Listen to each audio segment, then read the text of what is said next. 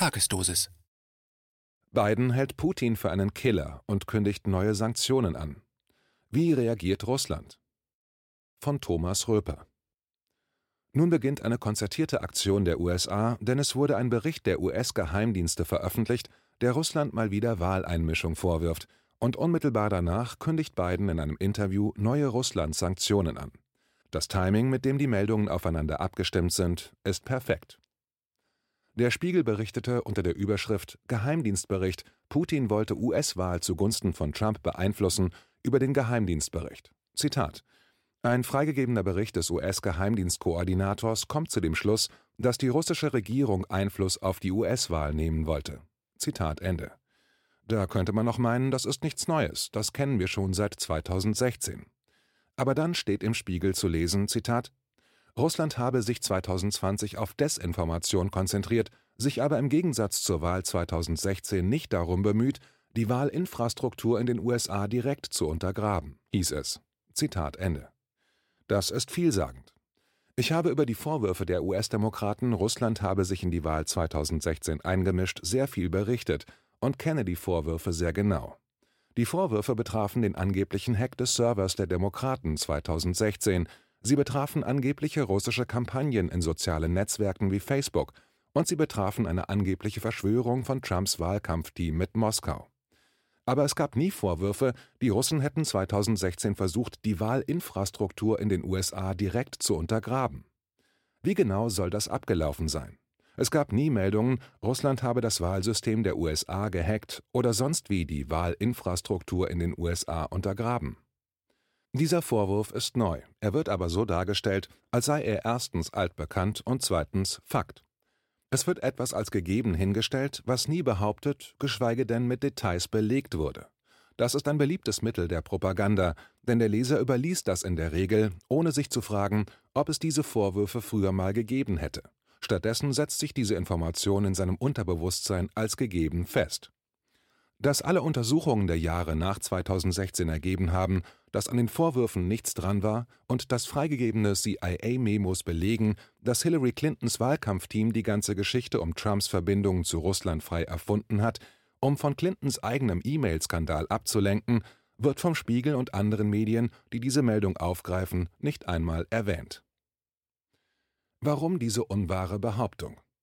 Man muss sich fragen, warum die US-Geheimdienste, kaum dass Biden an der Macht ist, eine so offen unwahre Behauptung in die Welt setzen. Die US-Regierung wirft Russland vor, es wolle das Vertrauen der US-Bürger in das US-Wahlsystem untergraben. Das Problem ist, dass die US-Regierung das selbst tut, wenn sie wieder besseres Wissen solche Behauptungen in die Welt setzt. Immerhin impliziert das ja, dass Russland 2016 die Wahlinfrastruktur in den USA untergraben haben könnte, damit untergräbt die aktuelle US-Regierung selbst das Vertrauen der US-Bürger, zumindest in die US-Wahl 2016. Das allerdings kann niemanden überraschen, denn 2016 hat Trump gewonnen. Es soll wieder einmal der Eindruck erweckt werden, das wäre Russlands Werk gewesen. Und so erklärt sich auch der ausdrückliche Hinweis darauf, dass Russland die Wahlinfrastruktur in den USA bei der aktuellen Wahl nicht untergraben habe. Man will schließlich den Wahlsieg von Biden nicht diskreditieren. Es ist also ein sehr durchsichtiges Manöver, das die Biden-Administration hier fährt. Sie zieht erneut den Wahlsieg von Erzfeind Trump in Zweifel und bescheinigt Biden zugleich, seine Wahl vollkommen sauber gewonnen zu haben.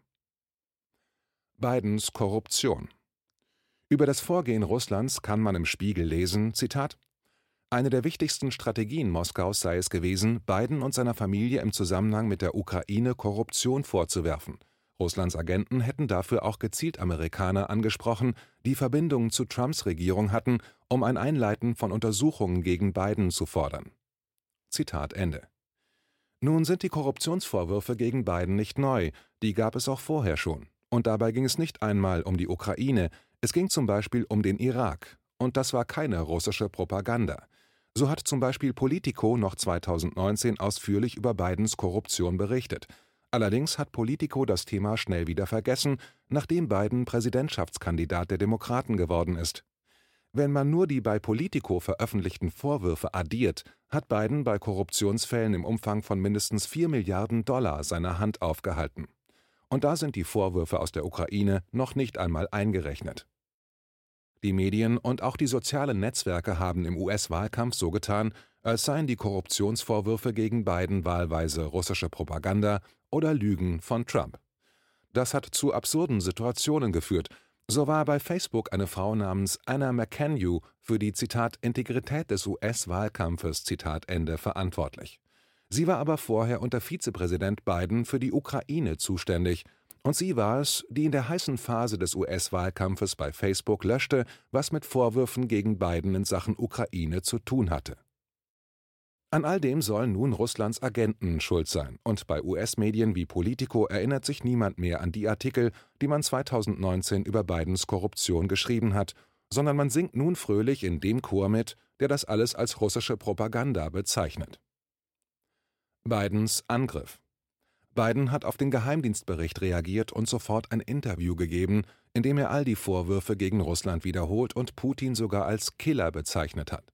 Der Spiegel hat unter der Überschrift Russland und die US-Wahl Biden hält Putin für einen Mörder darüber berichtet. Zitat US-Präsident Joe Biden hat angekündigt, für Wladimir Putin werde es Konsequenzen haben, dass Russland Einfluss auf die Präsidentschaftswahl nehmen wollte, um Donald Trump zum Sieg zu verhelfen. Er wird einen Preis zahlen, sagte der US-Präsident in einem Interview mit ABC News. Auf die Frage, was die Konsequenzen sein würden, sagte er, Sie werden es in Kürze sehen. Auf die Frage, ob er Putin für einen Mörder halte, antwortete Biden, das tue ich.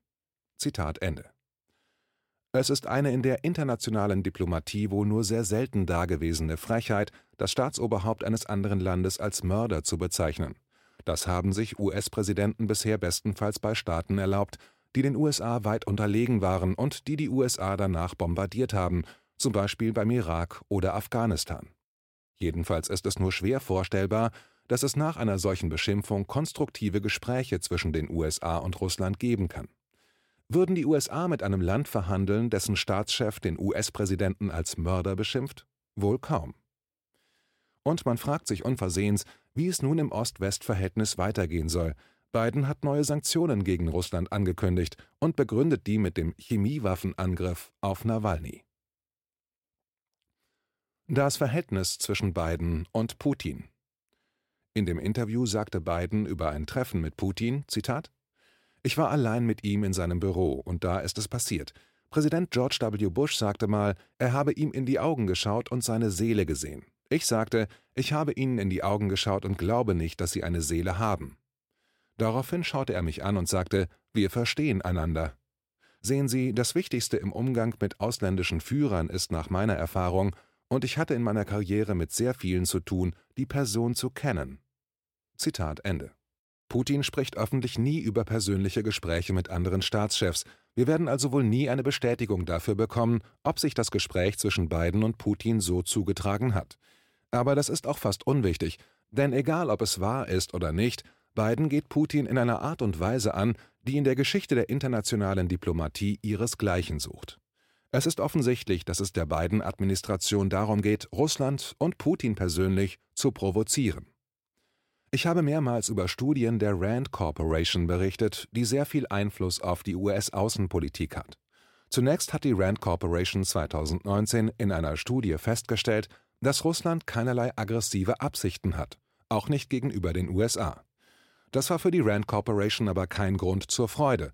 Daher hat sie Maßnahmen vorgeschlagen, wie man Russland so sehr provozieren könnte, dass es endlich mal aggressiv reagiert. Danach hat die Rand Corporation in einer weiteren, fast 400 Seiten starken Studie ausgeführt, wie die USA Russland schwächen und angreifen können.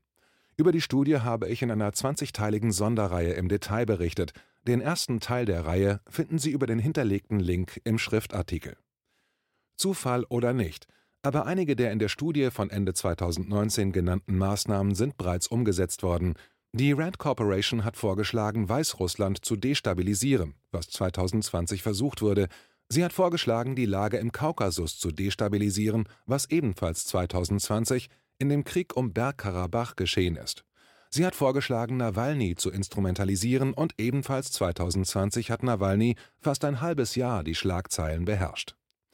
Aber Russland hat sich trotzdem nicht zu aggressiven Reaktionen provozieren lassen. Die blöden Russen wollen partout nicht aggressiv reagieren. Nun scheint man es in den USA mit persönlichen Beleidigungen gegen Putin zu versuchen. Das ist wohl ein Eingeständnis dafür, dass alle anderen Versuche nicht das gewünschte Ergebnis gebracht haben. Ob diese Strategie erfolgreich sein wird, wird man abwarten müssen. Die russische Reaktion Über die Reaktion des russischen Parlamentspräsidenten Volodin hat der Spiegel wahrheitsgemäß berichtet: Zitat, Putin ist unser Präsident und ein Angriff auf ihn ist ein Angriff auf unser Land, schrieb der Präsident des russischen Unterhauses Wjatscheslaw Volodin im Online-Dienst Telegram. Der einflussreiche Putin-Vertraute fügte mit Blick auf die beiden Äußerungen hinzu: das ist Hysterie aufgrund von Machtlosigkeit. Zitat Ende. Maria Sacharowa, die für ihre manchmal ironischen Kommentare bekannte Sprecherin des russischen Außenministeriums, sagte im russischen Fernsehen zu den amerikanischen Vorwürfen: Zitat Erstens ist das ein weiterer Teil von Lügen, Desinformation und Fakes, und zweitens müssen die sich mal was Interessanteres, Frischeres, Realistischeres einfallen lassen. Zitat Ende. Kreml-Sprecher Peskow erklärte, dass sich Russland aufgrund der Zitat Unberechenbarkeit der Handlungen der USA auf verschiedene Szenarien Zitat Ende vorbereitet. Da die USA schon für den 18. März die Verkündung neuer Sanktionen angekündigt haben, werden wir bald sehen, was die USA sich dieses Mal einfallen lassen, um Russland endlich zu einer aggressiven Reaktion zu provozieren KenFM ist crowdfinanziert und unabhängig. Leiste deinen Beitrag zu freier Presse und unterstütze unsere Arbeit finanziell. Wenn du zukünftig keine Beiträge verpassen willst, abonniere den KenFM Newsletter und installiere dir die KenFM App für iPhone und Android. Weitere Informationen auf kenfm.de/support. Hallo Community. In diesem Video möchten wir euch das Thema Bitcoin ans Herz legen. Wir werden euch erklären, was Bitcoins sind, wie man damit bezahlen kann und welche Bedeutung diese Währung für KenFM hat. Viele von euch haben sicher schon von Bitcoin gehört oder nutzen es sogar privat. Wie ihr KenFM mit Bitcoins unterstützen könnt und warum das für uns aktuell sehr wichtig ist, verraten wir euch jetzt. Das ist ein Bitcoin. In Wirklichkeit existiert so ein Bitcoin aber gar nicht. Es gibt ihn nur virtuell im Internet als digitale Währung in einem digitalen Konto. Bitcoin ist eine sogenannte Kryptowährung, die bekannteste weltweit. Man kann damit via Computer oder Smartphone einkaufen, spenden oder sich gegenseitig Bitcoins zuschicken. Bitcoins kann man wie Währungen oder Edelmetalle zum aktuellen Wechselkurs kaufen, verkaufen oder von Freunden zugeschickt bekommen. Einzige Voraussetzung ein E-Wallet, zu Deutsch eine elektronische Geldbörse. Das ist ein Account oder Konto, über das man Bitcoins empfangen oder versenden kann. Wie ihr wisst, nutzen auch wir bei KenFM schon seit ein paar Jahren Bitcoin, damit wir im Notfall auch finanziell unabhängig bleiben können, zum Beispiel von Banken, die uns nicht mehr mögen. Da viele Banken mit unserer Berichterstattung nicht einverstanden sind und nicht im Zusammenhang mit KenFM genannt werden möchten, kam es in den letzten Monaten so weit, dass uns gar keine Bank mehr mag. Weshalb wir leider damit rechnen müssen, vom kompletten IBAN-Zahlungsverkehr ausgeschlossen zu werden.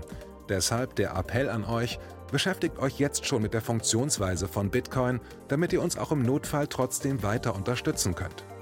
Alles, was ihr dafür tun müsst, ist, eure bisherige Unterstützung in Euro einfach in Bitcoin an uns zu senden. Dazu legt ihr einfach eine kostenlose E-Wallet an, wandelt einen Betrag eurer Wahl in Bitcoin um und sendet uns diesen an unseren Bitcoin-Account. Den Link findet ihr unter jedem unserer Beiträge sowie unter diesem Video. Alternativ dazu könnt ihr aber auch diesen QR-Code mit eurem Smartphone scannen. Übrigens, eine detaillierte Schritt-für-Schritt-Anleitung haben wir zum Nachlesen für euch schon einmal vorbereitet. Ihr findet sie auf canfm.de/bitcoin. Ob Bitcoin oder Kryptowährungen wirklich die Zukunft des Geldes sind, wissen wir nicht. Aber vielleicht ist das bald unsere einzige Option, so unabhängig wie möglich und vor allem ohne Bankkonto für euch in Zukunft weiterhin freien und unabhängigen Journalismus machen zu können. Wir hoffen sehr auf eure Unterstützung und sagen jetzt schon tausendmal Danke. Euer Team von KenFM.